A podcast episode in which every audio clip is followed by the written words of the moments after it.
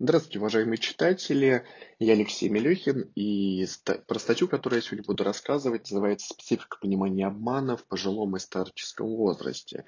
К огромному сожалению, в России научных исследований по виктимизации гериатрических пациентов и людей, ну, вообще людей в пожилом и старческом возрасте практически нету. И это первая в России статья, которая показала особенности, то есть почему человек пожилого и старческого возраста испытывает проблемы в распознавании обмана по поведению да, другого человека.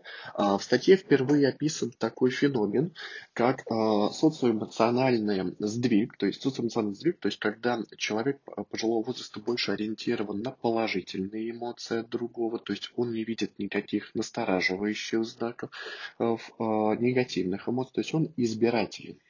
Также существует такой феномен, который также описан в статье, называется он эмоциональный эгоцентрический сдвиг. То есть, когда э, психическое состояние, намерение другого, даже э, желание, когда другой хочет нас обмануть, поднимается со своей точки зрения. То есть э, нет отстраненной позиции, то есть это подобный феномен э, наблюдается у детей в, дет, в детском возрасте, описанный Пиаже, как мы видим, э, феномен эгоцентризма, то есть восприятие ситуации, перспективы другого человека со своей позиции повторяется в позднем возрасте. А, что было описано также? А, было три группы людей позднего возраста. 55-60, 61-74, 75-90 лет. И мы, было показано, что изменения, парциальные изменения в понимании обмана начинаются в возрасте, в возрасте 61-74 лет и продолжаются до, ну, до 90 лет включительно. Стоит отметить, что вообще в пожилом возрасте, в целом в позднем возрасте отсутствуют трудности в понимании социальных ситуаций, то есть способность сделать выводы о ложных убеждениях одного человека. То есть если у пожилого человека есть мотивация, да, он может преодолеть этот эмоциональный эгоцентризм, он в принципе может понять ложные намерения и убеждения другого человека. Опять же, если помимо этого у него есть также навыки распознавания этих знаков в поведении другого, что тот его обманывает или им манипулирует.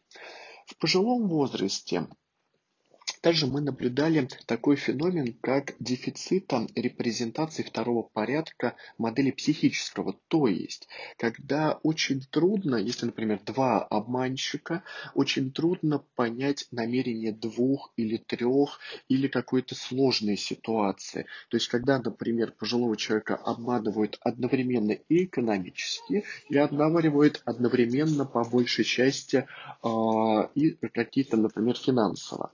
Ну, то есть, например, э, нужно что-то оплатить, и, например, одновременно говорят, что нужно, например, установить счетчики на воду. Это тоже было описано, что наблюдается такой дефицит. А, дело в том, что помимо этого, если мы, мы спрашивали у пациентов э, в исследовании, вообще наблюдают ли они изменения а, в понимании обмана. И мы описали такой феномен, что в позднем возрасте вообще наблюдается отрицание социокогнитивных изменений, то есть или специфическая когнитивная аназогнозия, то есть большинство людей позднего возраста не замечает изменений в понимании обмана. Здесь возникает вопрос, да, какие факторы влияют на понимание обмана, на вот эту виктимизацию в позднем возрасте? Первое – это наличие уровня образования. То есть наличие, конечно же, высшего образования, наличие а, навыков, коммуникативных навыков а, влияет на лучшее понимание обмана. Психологические факторы. То есть если мы видим у пожилого человека симптомы депрессии, то есть расстройство настроения, тревожный спектр расстройств, переживание чувства одиночества, общества, сниженная удовлетворенность качеством жизни, то это влияет на понимание обмана в худшую сторону. Очень интересный феномен. Если пожилые люди оценивают себя моложе, да, хронологического возраста, то есть их субъективный возраст моложе, то понимание обмана у них лучше. Если старше оценивают себя, свой субъективный возраст, тем худше. Как и идентично. Мы выделили еще возрастно-специфические предикторы, которым, например, больше влияющие, факторы, влияющие на понимание обмана, у людей, например, старческого возраста, то есть и а, у людей 61-74 лет. Ну, во-первых, изменение в семейном и рабочем статусе существенно подрывает понимание обмана.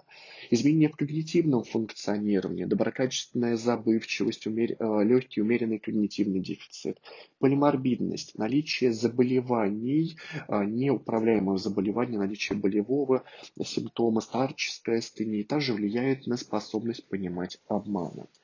Статья не только носит научный характер, она носит и практический характер для геронтопсихологии, геронтопсихиатрии тем, что впервые показаны, а, что изменение в понимании обмана является индикатором многих неврологических и психических расстройств, и эту схему вы можете посмотреть в статье. Впервые в России мы показали практические рекомендации, что делать, то есть как проводить нейропсихиатрический скрининг, как нужно проводить комплексную нейропсихологическую оценку гериатрического пациента, учитывать в ней обязательно соци... оценку социального познания, потому что понимание обмана является компонентом социального познания. Наряду с этим мы описали социокогнитивный тренинг по улучшению понимания обмана, предложенный нашими итальянскими коллегами, и и э, указали, что большинство протоколов когнитивно-поведенческой терапии на данный момент мультимодальны. И если, например, у, э, пожил... мы встречаемся с пожилым пациентом, испытывающим депрессию, тревожное расстройство, то обязательно в протокол когнитивно-поведенческой терапии внедряется модуль по улучшению навыков понимания обмана, потому что при этих расстройствах это снижается, этот, этот навык снижается. Таким образом, это первая статья, которая комплексно показывает, что происходит, какая специфика, каков, каков прогноз, что мы можем увидеть и главное, что с этим делать. Приятного вам чтения, буду рад э, вашим отзывам, обратной связи, вопросам, но надеюсь, что этой статьей мы приоткроем э, новое направление в юридической психологии, э, такое, да, назовем его э, виктимизация пожилых, снижение виктимизации пожилых людей, да, или клиническая психология по снижению виктимизации пожилых людей, потому что, по большей части, если мы этого просто не предпримем дальнейшие шаги, а, мы увидим ряд неблагополучных форм прогноза. Таким образом, приятного вам чтения еще раз а, буду рад вашим вопросам.